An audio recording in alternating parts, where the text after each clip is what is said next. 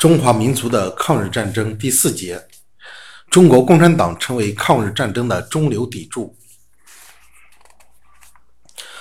中国共产党自成立之日起，就把实现中华民族伟大复兴作为自己的历史使命。在抗日战争时期，中国共产党坚持全面抗战路线，制定正确的战争策略，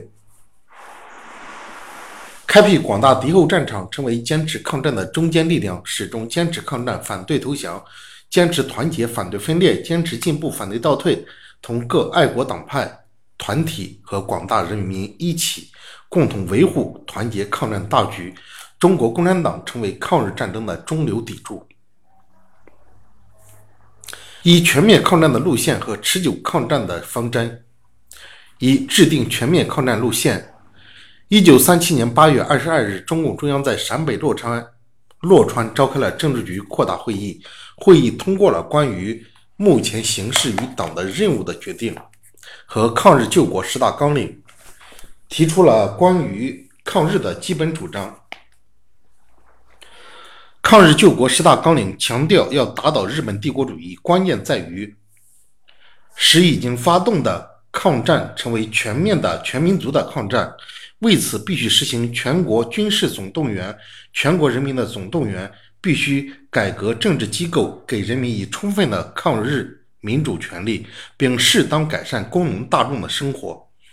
会议强调，必须坚持统一战线中无产阶级的领导权，在敌人后方放手发动独立自主的山地游击战争，在国民党统治区放手发动抗日的群众运动。抗日救国十大纲领体现了中国人民的根本利益和要求，体现了中国共产党的人民战争路线，是彻底的抗日纲领。二、阐述持久抗战的理论。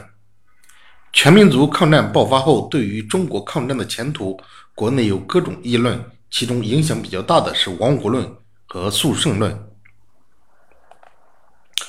一九三八年五月至六月间，毛泽东发表了《论持久战》，总结抗战十个月来的十个月来的经验，集中全党智慧，系统地阐述了抗日战争的特点、前途和发展规律，阐明了持久抗战的总方针。毛泽东指出，中日战争不是任何别的战争，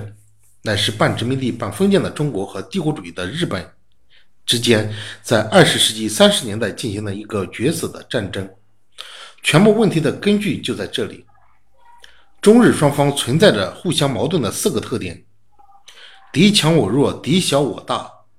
敌退步我进步，敌寡助我多助。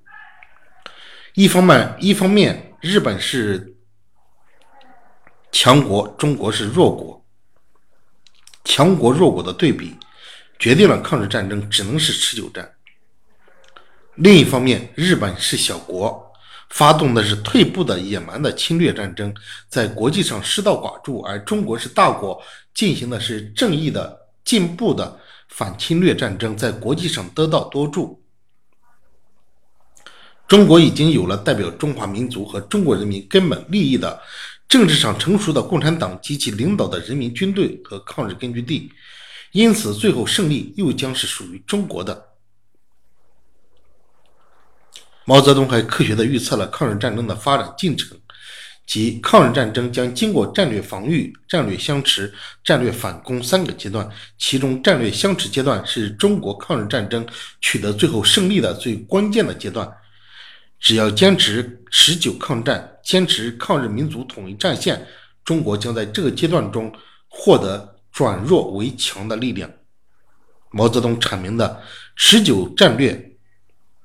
思想抓住了中日战争发生的时代特点和战争性质，揭示了抗日战争的发展规律和坚持抗战、争取抗战胜利必须实行的战略方针，对全国抗战起了积极作用。